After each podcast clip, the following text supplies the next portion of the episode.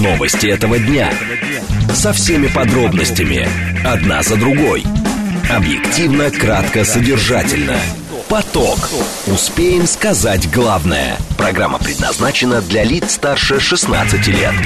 Радиостанция «Говорит Москва», пятница, 22 сентября, сейчас 16.06. Меня зовут Юрий Буткин, добрый день. Следим за новостями, следим за тем, как едет город. Главные темы обсуждаем в прямом эфире. Вы пишите через смс-портал, через телеграм, либо звоните в прямой эфир по номеру 7373948. По-прежнему смотреть и слушать нас вы можете либо в телеграм-канале «Радио говорит МСК», либо на YouTube-канале «Говорит Москва», либо в социальной сети ВКонтакте. В движении. А как едет город, как разъезжается город перед выходными, обычно ведь так бывает. Э, пятибальные пробки – это максимум, что нам на сегодня обещают. Э, как предполагается, они начнутся с минуты на минуту. Сейчас в городе четырехбальные пробки, а потом три часа пятибальных пробок. Немного автомобилей, 2 миллиона 460 тысяч автомобилей. Сегодня в городе побывало 5 крупных ДТП на эту минуту зафиксировано. Э, как предполагается, еще раз напомню, далее нас ждут пятибальные пробки. Самые большие пробки, которые уже сейчас видны, они, в общем, не меняются день ото дня. Это юг и юго-запад Московской кольцевой автодороги между, э, поворот, между Калужской, грубо говоря, и Варшавкой, а даже, я бы сказал, э, до поворота на Липецкую улицу. И в ту и в другую сторону большие сложности. Э, то же самое э, каждый день происходят э, проблемы серьезные при подъезде к пересечению с Ленинградкой на Московской кольцевой автодороге. Ну и э, традиционно на третьем транспортном э, кольце и в ту и в другую сторону большие проблемы между Звенигородкой и Рижской эстакадой. Слушать. Думать. Знать. Говорит Москва. 94 и 8 FM. Эм. Поток. Новости этого дня. Э, две темы обсуждаем в ближайшие 20 минут. Э, вчера вечером появились сообщения о том, что вакцинация детей против коронавируса в России приостановлена. А можно ли вообще сейчас в России вакцинироваться от коронавируса? Э, как вакцинироваться хотя бы взрослым, вакцинация которых вроде пока не приостановлена? Первая тема. Вторая тема. Российские банки захотели повысить ставки по льготной ипотеке до рыночных. Соответствующая просьба уже есть от Ассоциации банков России, Минстрою. Они хотят получить право повышать ставку по льготной ипотеке в, отдельных э, случаях до рыночной ставки. Насколько это справедливо, ведь это все-таки льготная ипотека. Разговор об этом минут через 10. Срочное сообщение, много заявлений премьер-министра Мишустина по поводу того, как много денег будет потрачено на здравоохранение. К примеру, 430 миллиардов рублей собираются потратить на медпомощь онкобольным. Более триллиона заложили в проект бюджета на обеспечение лекарствами. Более 130 миллиардов направят на э, у, э, не включенную в ОМС высокотехнологичную медпомощь. И еще, как сказал Мишустин, 214 миллиардов рублей пойдет на то, чтобы у жителей каждого из российских субъектов и дальше сохранялась возможность бесплатно получать такую высокотехнологичную медпомощь в федеральных учреждениях. Поток. Успеем сказать главное. Э, э, СМС-портал для ваших сообщений плюс семь девятьсот двадцать пять четыре восьмерки девяносто четыре восемь. Телеграмм говорит МСК Бот. Звонить вы можете по номеру семь три семь три девяносто четыре восемь. Я даже не знал, с чего начать. Роман тут 693 э, пишет. Дизеля-то нет. А, может быть, кто-то напишет нам 737, э, нет, плюс 7 925 4 восьмерки 94 8. Насколько я понимаю, кое-где дизеля нет, кое-где дизель есть. Где-то дизель дороже, где-то дизель дешевле. Но Роман 693 не может его найти. Первая тема. А, есть еще люди, которые а, пытаются, но не могут найти. Вакцинация детей против коронавируса в России, как выясняется, приостановлена из-за запуска Минздравом России третьей фазы клинических исследований обновленной вакцины от ковида. Э, об этом вчера сообщил журналистам заместитель директора по научной работе в ЦНИ, в ЦНИ эпидемиологии Роспотребнадзора Александр Горелов. Вакцинация приостановлена, сказал он, потому что Минздрав запустил эту э, третью фазу э, вакцины с новым актуальным штаммовым составом, и она проходит в настоящий момент испытания. Клинические испытания обновленной вакцины будут проходить минимум два месяца на лицах от 18 до 16 лет, затем через два месяца, в зависимости от исхода перехода в третьи фазы будут даны рекомендации по использованию новой вакцины применительно к взрослым. Потом будут взрослые старше 60 лет, а потом при необходимости вернуться к детям. Николай Крючков, генеральный директор компании по исследованиям разработки и регистрации лекарственных препаратов, иммунолог, кандидат медицинских наук, и с нами он на прямой связи. Э, Николай Александрович, здравствуйте. Юрий, здравствуйте. А, вот а, вакцинация детей против коронавируса приостановлена. А что с вакцинацией для взрослых? Ну, формально вакцинация не прекращалась на самом деле. То есть у нас э, на рынке есть препараты э, гамковид ВАК, э, притом э, в лекарственных формах и капли назальные, и э, значит, раствор для внутримышечного введения. Стало быть, эти препараты есть. Есть гамковид ВАК М, как раз для подростков э, в возрасте там, от 12 до 17 лет сейчас исследования. Есть даже зарегистрированный в марте этого года э, препарат гамковид ВАК-Д для детей. То есть все эти препараты, в общем-то, есть. По препаратам гамковид ВАК, то есть для взрослых, и подростковая форма гамковид ВАК-Д, сейчас запущены клинические исследования 3-4 фазы, именно изменен по оценке иммуногенности, безопасности, переносимости измененного, обновленного антигенного состава этих вакцин. То есть как бы следующего второго антигенного поколения в России. Но эти исследования планируется формально закончить в конце следующего года, но в реальности, конечно, они будут закончены значительно раньше, но пока эти вакцины недоступны. То есть они пока, ну, обновленный состав, они пока находятся в рамках исследований. То есть, а, еще раз, обы, обычный, нет, подождите, все-таки обычный спутник Ви который был более доступен прежде, сейчас по-прежнему доступен? Формально он доступен. На практике это не так, потому что если вы по сути, поинтересуетесь в интернете, да, где можно сделать вакцинацию, вы получите очень много платных предложений. То есть платную вакцинацию пройти не проблема.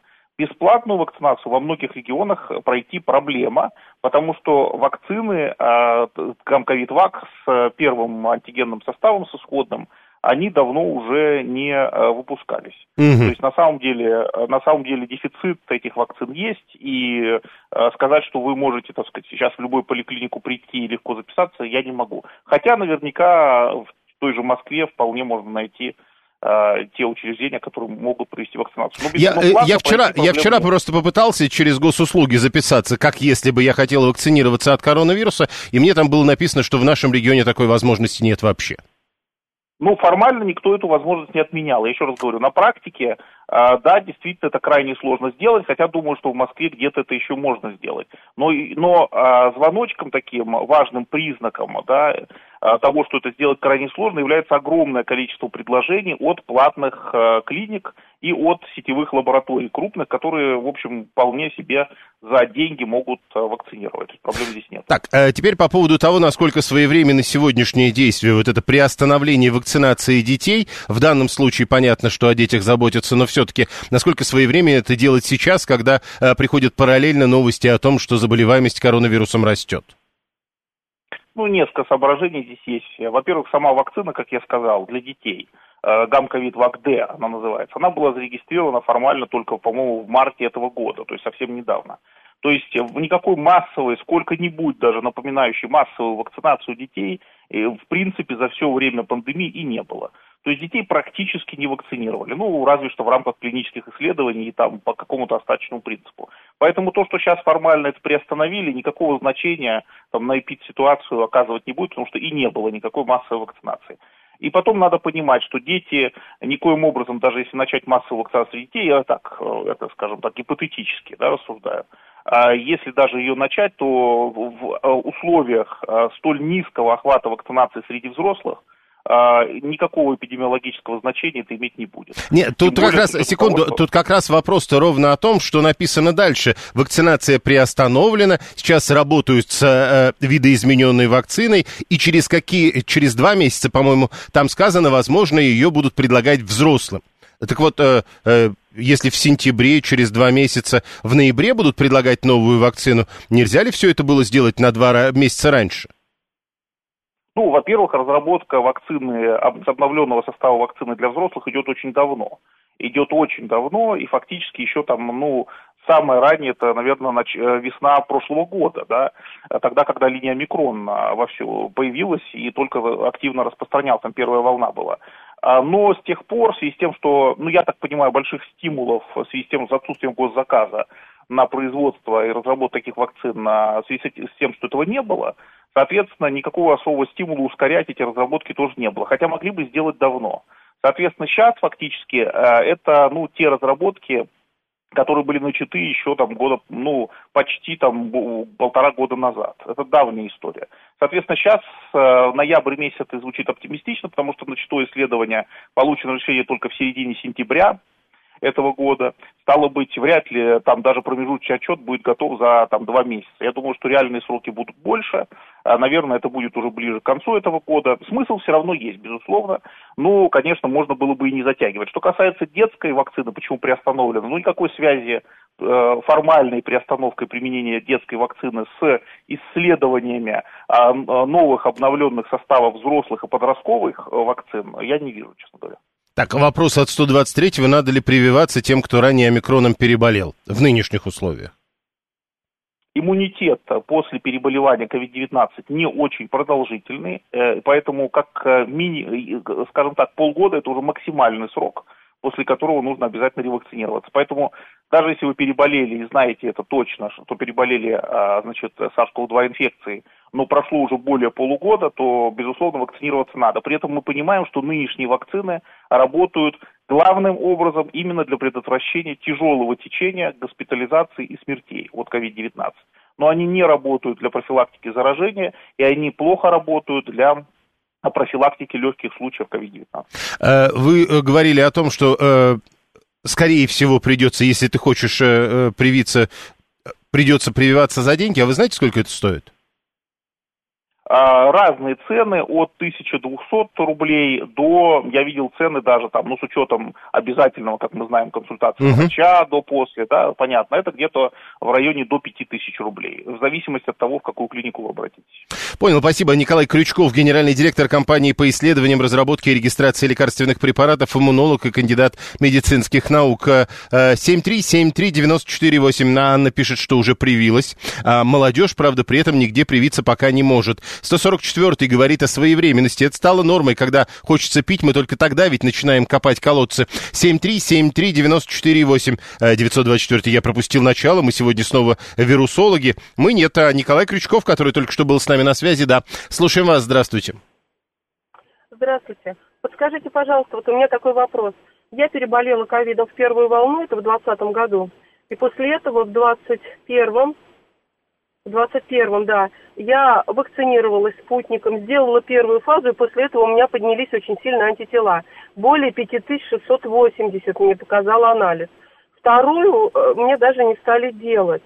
И вот я теперь думаю, надо ли мне вообще вакцинироваться. Ну, помните то, что только что говорил Николай Крючков, это не длится годами, э, последствия вакцины, которые вы получили в 2021 году. Но вообще это вопрос э, все-таки не в радиоэфир, а к доктору. 7373948, телефон прямого эфира. Э, 587 вспоминает прошлые времена и говорит, когда-то 5000 платил, чтобы не колоться.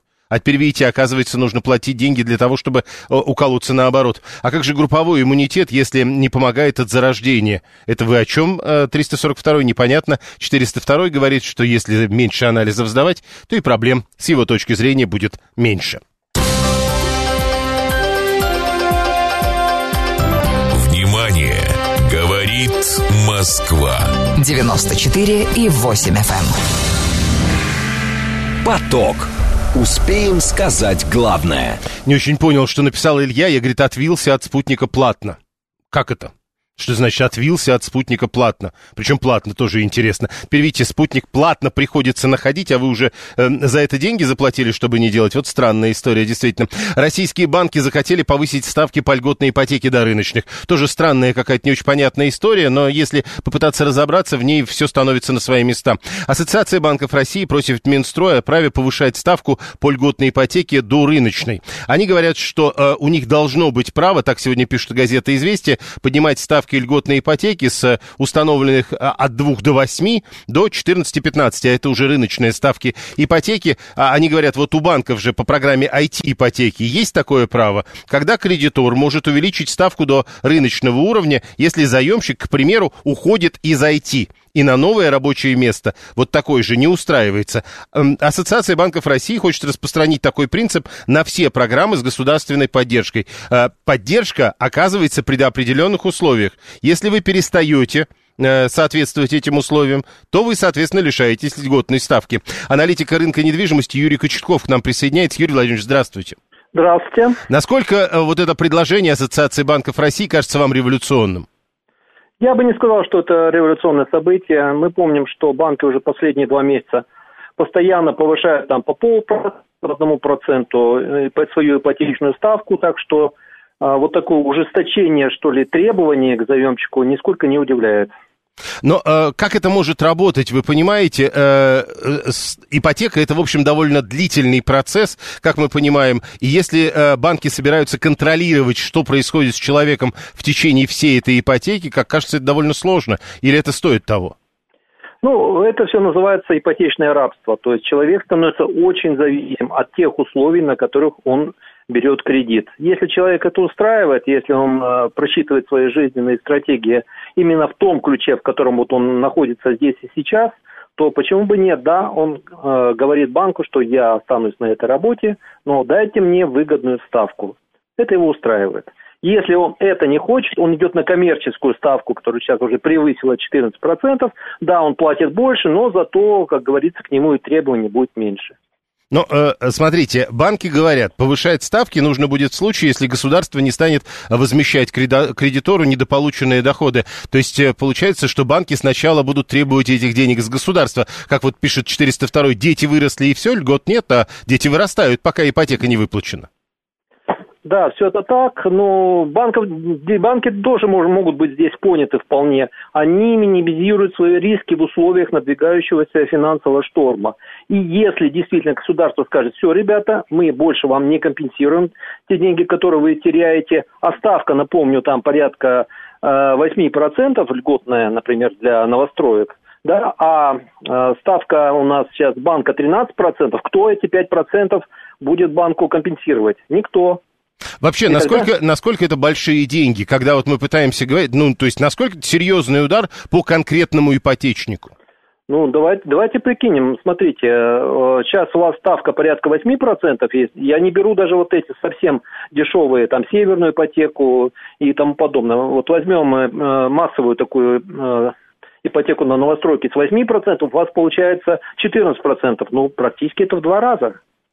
С 8 до 14. Два раза должны будете больше платить каждый месяц банку. А если у вас это, грубо говоря, зарплата не вытягивает, то что? Хорошо, но если мы говорим о надвигающемся шторме, я цитирую то, что э, формулировали вы, э, значит, получается, ну да, э, либо у одних будут проблемы, либо у других, или банки это должны, по идее, перенести точки зрения банков проблемы должны быть у клиентов. Это их э, безусловная позиция. И с точки зрения клиентов проблемы должны быть у банков. А... Нет, с точки зрения клиентов у нас, к сожалению, проблемы должен решать государство. Это позиция нашего среднестатистического заемщика.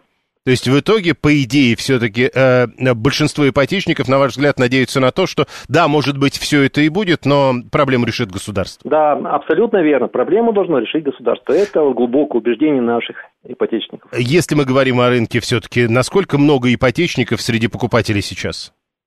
Ну, смотрите, у нас вообще какие-то катастрофические цифры по Москве по августу. Там 4 э, из 5 покупателей вот по ДДУ, договорам долевого участия, это были ипотечники.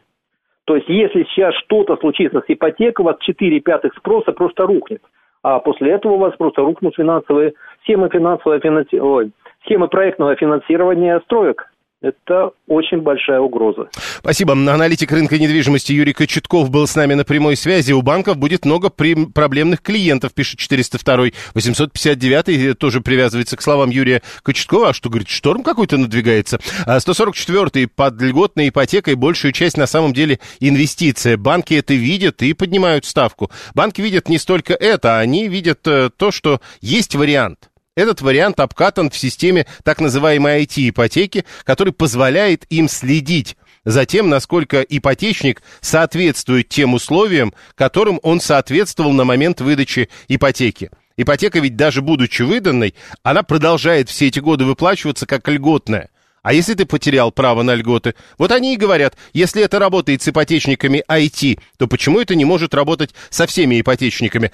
Все кажется логичным. 7373948, телефон прямого эфира, код города 495. Э, вот варианты льгот какие-то, которые со временем уходят у человека, и он тогда получается... Э, э, хотя, с другой стороны, ведь вы тогда будете понимать, что, получая льготу, рано или поздно вы от этой льготной ставки, ну, будете уходить. Из-за льготной ипотеки выросли ведь цены на недвижимость, напоминает Валерий, 318 у льготников льготу съело как раз повышение цены. Те, кто без ипотеки, просто теперь платят на треть больше. 7-3, Денис говорит, непонятен вот какой момент. Чем больше зарплата у гражданина, тем меньше процент ему предлагают, и получается те, кто и так зарабатывает мало, платят за ипотеку в два раза больше. Ну подождите, э, вот этот процент, который предлагают гражданину, не зависит от зарплаты. Этот процент э, зависит от того, на что гражданин претендует. Ю, э, так, э, это Юстас, да, 123 Еще не понимаю, что сейчас происходит. Банки выдают кредиты по 4%, э, процента, причем доход по вкладам 12%. Где логика? То есть можно взять взаймы у банка э, под 4% и положить эти средства на депозит под 12%.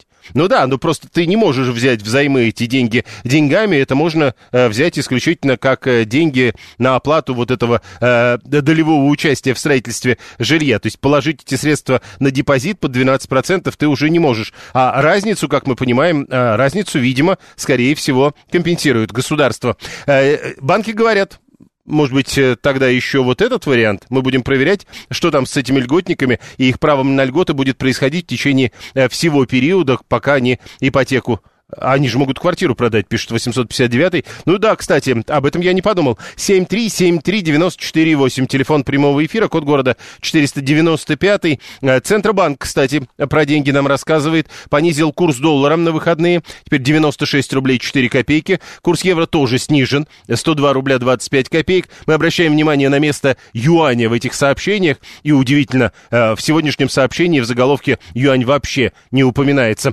Базовый уровень доходности рубля рублевых вкладов в октябре составляет, по данным Центробанка, 10, 10,889 тысячных процента. Уровень доходности рублевых вкладов в октябре. Интересно а, посмотреть на доходность вашего рублевого вклада. Он составляет вот эти 10,89 примерно процента. 7373948 про ипотеку. А, возвращаемся к этой истории. Ассоциация банков России просит Минстрой а, о праве повышать ставку по льготной ипотеке до рыночную уже после того, как ипотека выдана. Но э, есть такое право у банков поднимать э, соответственно, ставку э, кредита, если человек брал IT ипотеку, и, соответственно, там особо льготные условия. И вот говорят, если ты из IT ушел и на такую же работу не устроился, тогда банк пересматривает процент. И вот они говорят, тогда для всех ипотек надо пересматривать.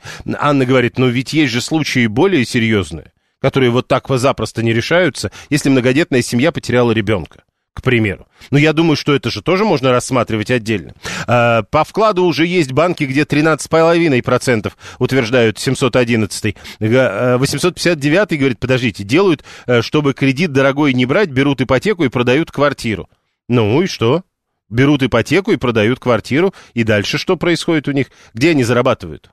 7373948. Телефон прямого эфира. Мы продолжаем. Продолжают приходить и срочные сообщения, которые я вам зачитываю. Вот, кстати, про юань. Э, переходим на ленту на агентства РИА Новости. И тут уже все на своих местах. Официальный курс юаня с субботы 13 рублей 14 копеек, а далее цифры по доллару и евро в этом срочном сообщении. Мировые цены на дизельное топливо вырастут только а из-за запрета на экспорт э, топлива из Российской Федерации, говорят эксперты. Ну, нам-то важно э, не что произойдет после этого с мировыми ценами на дизельное топливо, а появится оно или нет. Э, такой, по-моему, вопрос был у нас у Романа 598-го. А появится или нет это дизельное топливо на заправках Лукойла? Э, в бизнес деньги вкладывают, так деньги дешевле, пишет Григорий 859 Игорь 580 пишет, ну квартиру же нельзя продать без разрешения банка, если это все в рамках ипотечного кредита. Она же ведь находится под обременением. Э, Слава 341 не услышал проценты, но 13% это на 3 года. А какие 13%? Мы говорим сейчас сейчас о, об ипотечных ставках. А если ипотечная ставка 13%, это не на 3 года, а это на каждый из этих трех лет надо по 13% заложить. Впрочем, льготная ипотека, напомню, сейчас э, примерно в районе 8%, а не льготная, коммерческая в районе 14%. Прямо сейчас новости, потом реклама, потом продолжим. Новости этого дня. Со всеми подробностями.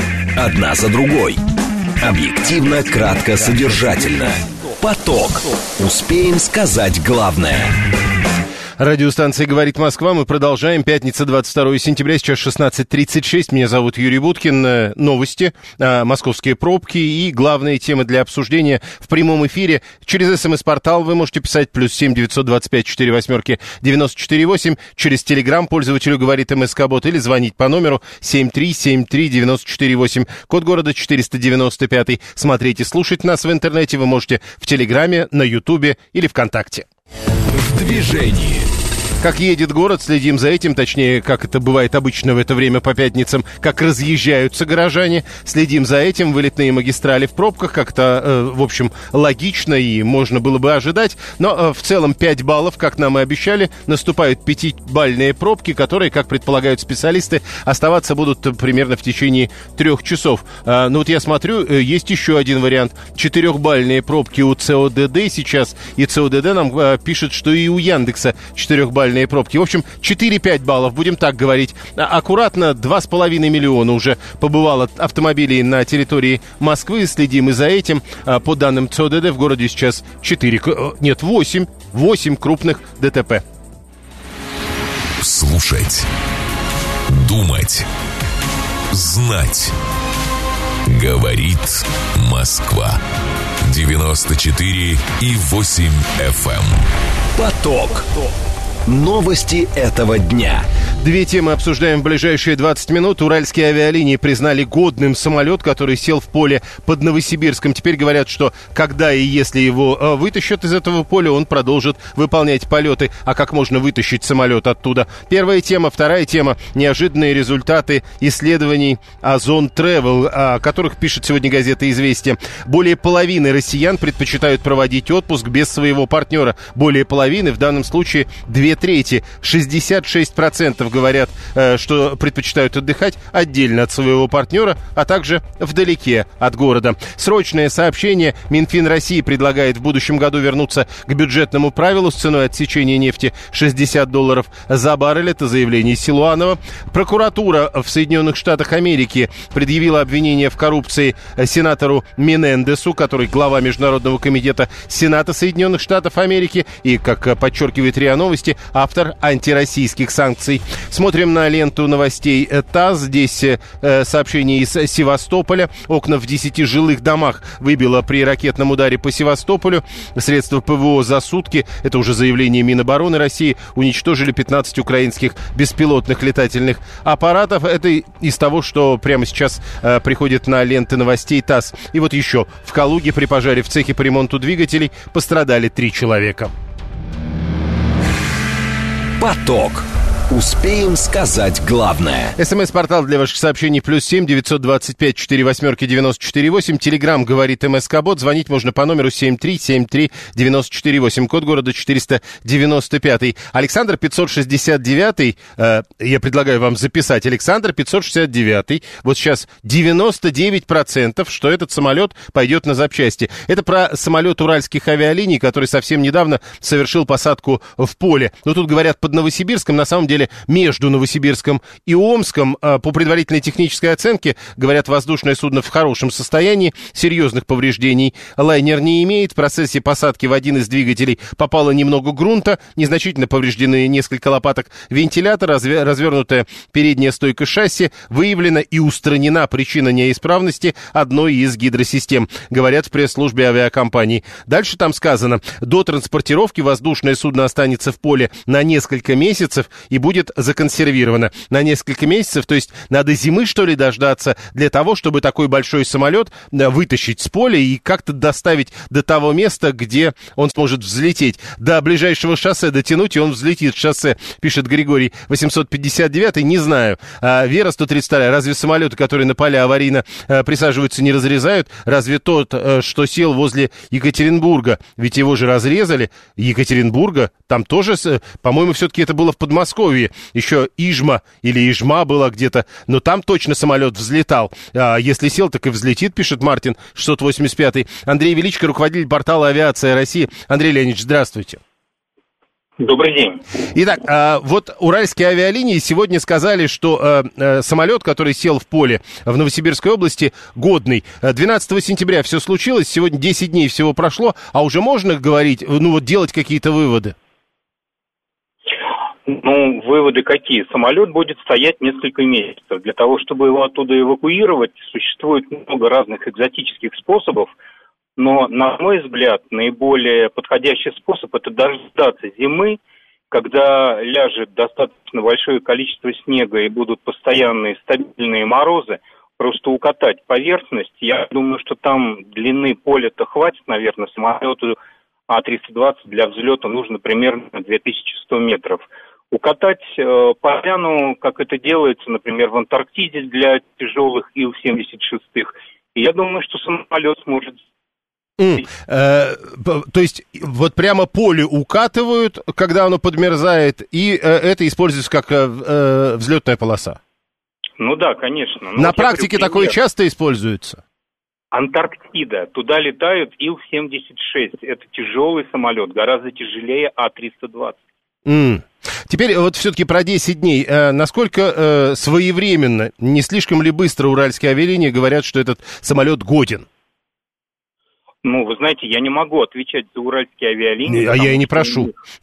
Да, да, у них, у них есть специалисты, которые уже наверняка провели обследование самолета и сделали такие выводы. Но в любом случае, э, прежде чем принимать окончательное решение об эвакуации своим ходом, самолета. Я думаю, там еще будут проведены большое количество а, проверок для того, чтобы быть точно уверенным, что самолет э, может улететь. Вы только что, я вот просто как в качестве примера, вы только что э, напомнили радиослушателям о посадке Ту-154 в Ижме. Да. Э, там и полоса короче была, но самолет там взлетел, несмотря на то, что он выкатился с полосы, и у него произошло небольшие столкновения с деревьями. То есть у него были гораздо, скорее всего, гораздо более серьезные повреждения. А здесь самолет приземлился в, в чистом поле, мягко, без всяких повреждений, не зарывшись э, шасси, не повредив двигателя. Поэтому я думаю, это вполне реально. Э, я тут про Ижму-то посмотрел специально, так он не только потом взлетел, а потом еще и довольно он долго летал. летал. Да, Несколько лет. Летал. Да. А, да. Скажите, а, вот э, тут слушатели пишут, а крылья снимут, вертолетом будут вывозить. Вот эта история с разрезанием самолетов, чем она обусловлена?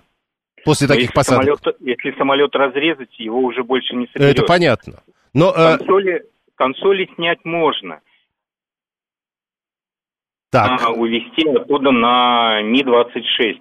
Но вот поднимет ли Ми-26 э, фюзеляж А-320 без двух консолей крыла, я не знаю, потому что у Ми-26 грузоподъемность порядка около 20 тонн. Но мне кажется, что даже без консоли крыла А-30 фюзеляж будет весить гораздо больше. И если его облегчать и начинать убирать, там, например, шасси, какое-то внутреннее оборудование, я думаю, что потом его и привести в летную годность затрат будет гораздо больше. Скажите, вот вы, как человек, э, имеющий к этому отношение, как относитесь к самолетам? Ну вот вы бы сели на самолет, который, э, если бы знали, что это самолет, который вот э, совершил посадку в Ижме, а потом взлетел, и вам говорят, а теперь вы полетите. Хороший вопрос, я не могу на, него однозначно ответить, но единственное, на что я могу ответить, это мы не всегда, когда садимся в самолет, э, знаем о его предыдущей истории, какие у него были аварийные ситуации. И просто здесь я хочу повторить один постулат, что если самолет имеет сертификат летной годности, то значит этот самолет может возить пассажиров. Но э, никто не обязан э, сообщать нам, что было с этим самолетом до того момента. Конечно. Конечно. Совершенно верно. Никто Мы не, не узнаем. Спасибо. Андрей Величко, руководитель портала «Авиация России». Будем ждать зимы и новостей из этого э, э, новосибирского поля, поля в Новосибирской области. Э, да, вот Григорий говорит, люди ведь живут в квартирах, где умерли другие люди. Э, 402 даже фотографию нам прислал, как Ту-154 возили вертолетом Ми-26. Роман 598, тот самый, по-моему, который э, дизель никак не может найти, говорит, интересно, все-таки будущих пассажиров будут предупреждать, что это тот самый самолет, самолет. И 165-й тоже пишет, а на нем же теперь как-то так не очень стрёмно, говорит, летать-то. Он же чуть не потерпел катастрофу. А, Боб пишет, челябинцам по помехи мелких неполадок в самолете не мешают. Они же такие суровые, что тормозят ногами. А, вы полагаете, что а, уральские авиалинии а, в этом смысле Челябинск. Зальют поле как каток, потом посыпать поле, э, посыпят поле песком, чтобы не скользить, и будут взлетать. Вот это так э, рецепт, э, который предложил бы 859 если уж мы обсуждаем, как это может работать. Про крылья снимут, я уже читал. 402 говорит, ну, если уральские пилоты умеют присаживаться на поле, и типа под солнухом, да, то тогда они с поля и взлетать наверняка могут. Но это все-таки другая история. Андрей Величко, руководитель портала «Авиация России», э, предложил сегодня более реалистичную историю, когда из поля э, зимой делается, по сути, арктическая взлетная полоса. Внимание! Говорит Москва. 94 и 8 FM. Эм. Поток. Успеем сказать главное. Еще одно. Э, больше половины россиян, как выясняется, предпочитают проводить отпуск без своего партнера постоянного партнера. А больше того, им еще надо, чтобы город был далеко. Это результаты исследования Озон Travel, которые публикуют сегодня «Известия». Одна из главных причин такого решения – желание провести время с друзьями. То есть одно дело партнер, другое дело друзья когда-то от него надо отдыхать, и тогда 36% говорят, я лучше, чем с партнером, проведу это время с друзьями. Выполнение домашних дел не позволяет общаться друг с другом часто. 22% респондентов хотят а, отправиться туда, куда их партнер просто не хочет ехать. 17% говорят, что они хотят просто уделить внимание себе и насладиться одиночеством. 39%, правда, высказывают опасения, что подобный отдых может приводить к конфликтам в отношениях. 32% договорились с партнерами о раздельном отпуске. Э, они вот, то есть, берут отпуск в одно время. 32% утверждают. То есть муж и жена берут отпуск в одно время, потом, видимо, отметили мы в отпуске, и садятся в разные самолеты. Вот прекрасно. А, Юлия Овчинникова, семейный психолог, к нам присоединяется. Юлия, здравствуйте. Здравствуйте. Какая-то неожиданная цифра, как мне кажется. Как вы относитесь вот к результатам этого опроса? Две трети говорят, не-не-не, с партнером никогда отдыхать. Ну, вы знаете, надо смотреть каждую ситуацию в отдельности. А на самом деле, ну, как бы какой-то драмы в этом я не вижу. А мы все хотим, а, ну, как бы быть самодостаточными, а, побыть самим собой, чтобы наполниться, что-то переосмыслить. И далеко это не, не, ну, как бы не самый плохой вариант, а это отпуск. А жалко, если этот отпуск единственный в году, но если есть возможность у пары разделить отпуска, либо там маленькие какие-то выходные, когда человек может побыть один, побыть вместе с детьми, только партнеры вдвоем. Вот это, конечно, идеальная картина. Да, это идеальная картина, но тогда э, как бы мы должны реже встречать семьи в аэропортах, как кажется. Нет, ну почему? А, по-разному. Где-то где семья хочет провести время вместе, где-то семья хочет провести вместе без детей, где-то хочет, хотят партнеры провести время одиночке. Ну, как бы нет ни в этом ничего плохого. Э, э, да, но вот, например, 587 ожидаемо пишет, ну это же не семья тогда получается.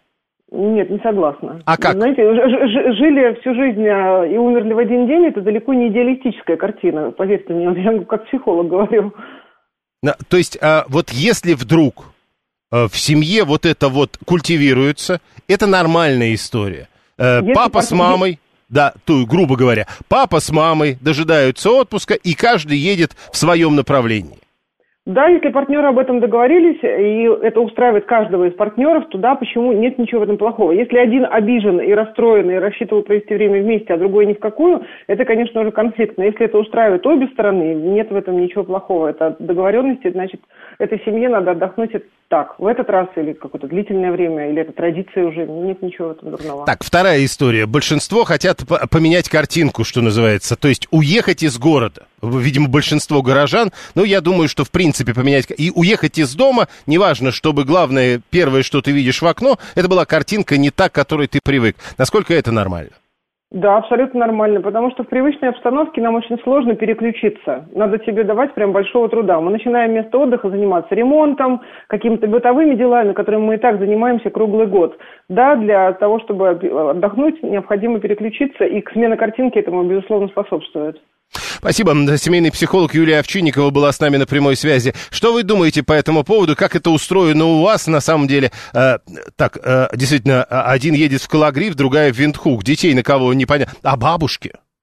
У них тоже будет новая картинка, понимаете? Всем хорошо в этой логике, Виталий. Э, мои э, братушки важнее, важнее потаскушки.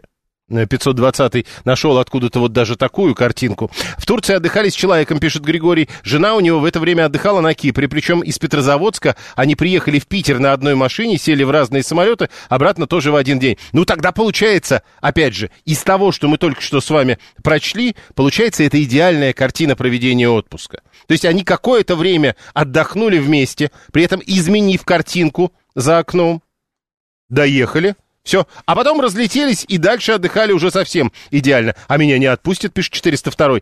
Так, может быть, надо спросить? Может, вам кажется, что вас не отпустят, а где-то в глубине души только об этом и думают. У меня мама, пишет Григорий, за границей без отца отдыхает, в России вместе, но он просто э, родину не хочет покидать. А, Виталий продолжает. А если бабушки и дедушки заняты, у них там московское долголетие, какой-нибудь танго, уроки югославского. Ну, я думаю, что между танго и уроками югославского какое-то время будут еще и внуки. Опять же, разнообразие, если возвращаться к тому, что говорила у нас э, э, семейный психолог. 7373948 8, телефон прямого эфира. А, про Ольгу только скажу. Я, говорит, так люблю своего мужа, и он меня, что не представляю себе отдыха без него. Наверное, это и есть счастье. А тут, понимаете, какая э, история? Это вопрос.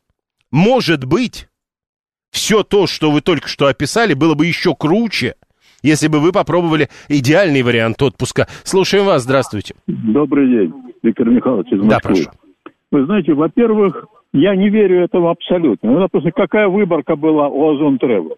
Во-вторых, нормальные люди никогда так не делают. Я знаю вполне благополучные семьи, когда, к сожалению, вот уходит из жизни жена или муж. И человек через год так, так становится, начинает болеть и умирает даже. Вот я знаю это, это по, по, по некоторым примерам. Поэтому все это полная ерунда, и семейный психолог говорит то, что говорить не надо семейному психологу. Понятно, то есть вы все знаете, а другие не знают. Я понял, и опросы неправильные, и семейный психолог неправильный. Э, Фридрих VIII, э, жена с детьми к теще, а я к родителям. Вот так и отдыхаем. 7373948, телефон прямого эфира. Э, продолжаем по телефону. Да, прошу вас, здравствуйте. Добрый день, Леонид. Давайте. Ну, вы знаете, я вот э, соглашусь с Виктором Михайловичем в том ключе, что зачем тебе такая жена, если ты не хочешь не отдыхать? А, э, э, тут же не написано... Секунду, секунду, секунду. Тут же не написано, что всегда. Да даже, даже иногда. Знаете, как говорится... Вы с женой сколько? Я большую часть жизни. 19, ну, 19 лет уже скоро. А, понятно. И до сих пор. И до сих пор. И до сих пор, да, вот представляете, так бывает. А пробовали, а, ну, а пробовали как надо? Нет, как надо не пробовал, и, знаете, и даже, и даже и не хочу, потому что не уверен, что так надо, вот в чем дело. Это вопрос, не, не, не, ну да. Да, единственное, что хочу сказать, что вот э, бабушка, бабушка с дедушкой, им ребенка, их на один остров, сами на другой остров. Вот это, вот, вот тут соглашусь, тут вот мне это кажется правильным.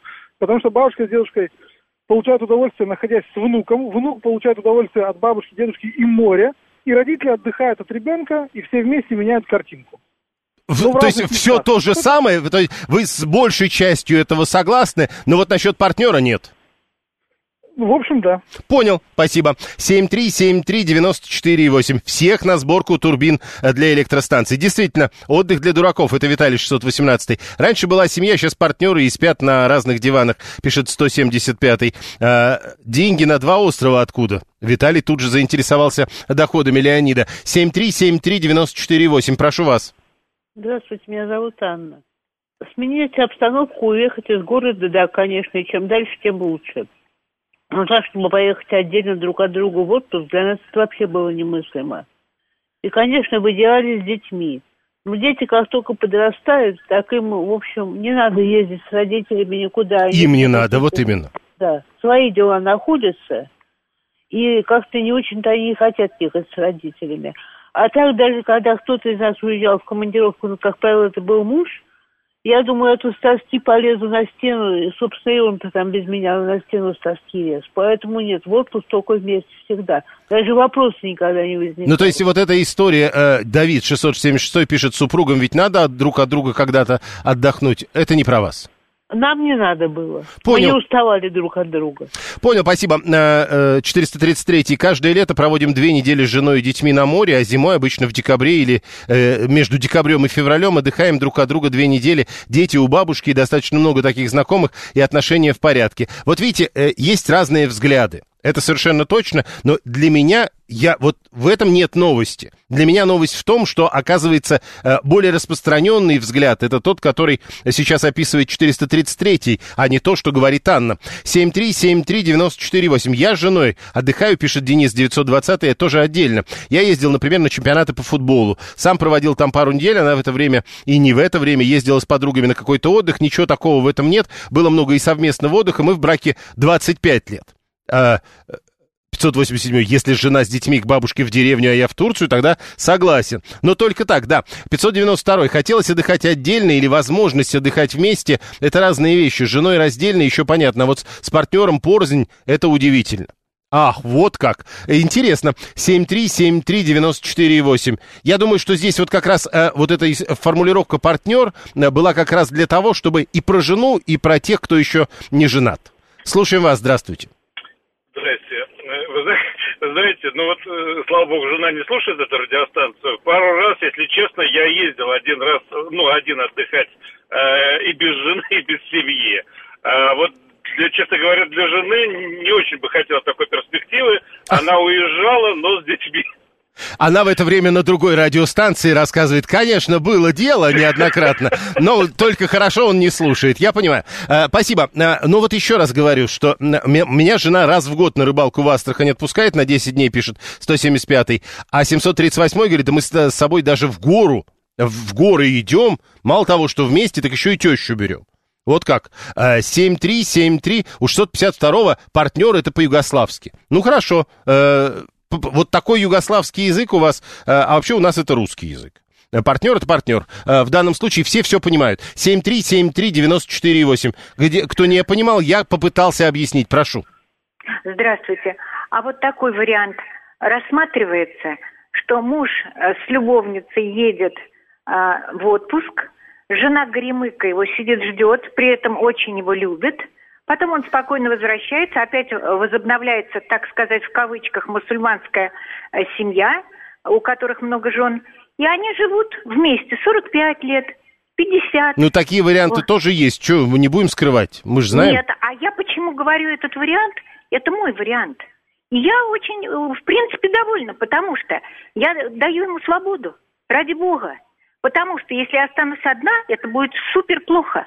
Так а может вот. быть, если бы вы не давали свободу, а вы бы уже были с другим, и вот без этого всего? А вы знаете, вот этого другого еще с фонарем надо очень долго искать. Действительно. А одно да. дело в небе, другое дело в руках. Я понял. Э, жена не заметила, что ли, что мужа нет дома, когда он уехал один отдыхать так э, спокойно? Игорь 580 пишет, не хватает одной детали. Какова продолжительность совместной жизни таких пар, которые предпочитают отдыхать раздельно? Вот в чем вопрос. Но с другой стороны, Игорь, понимаете, тогда все складывается. Потому что, говорят, у нас много разводов, и тогда понятно, почему в результате таких опросов получается, что большая часть пар предпочитают отдыхать раздельно. Давид 676, мне бы такую жену. Ну вот вы понимаете, 7373948, телефон прямого эфира.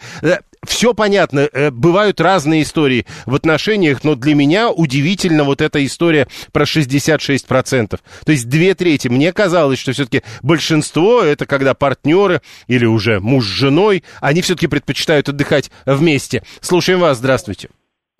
Да, здравствуйте. Игорь, Москва. Живу с женой 37 лет официально и 10 лет в школу. Итого 47. Все хорошо, двое детей, близнецы. А, у нас любовь, морковь, ну, короче, все, все замечательно. Отдыхаете вместе? Всегда. Только всегда. Вот видите, а, а, а две трети говорят нет никогда.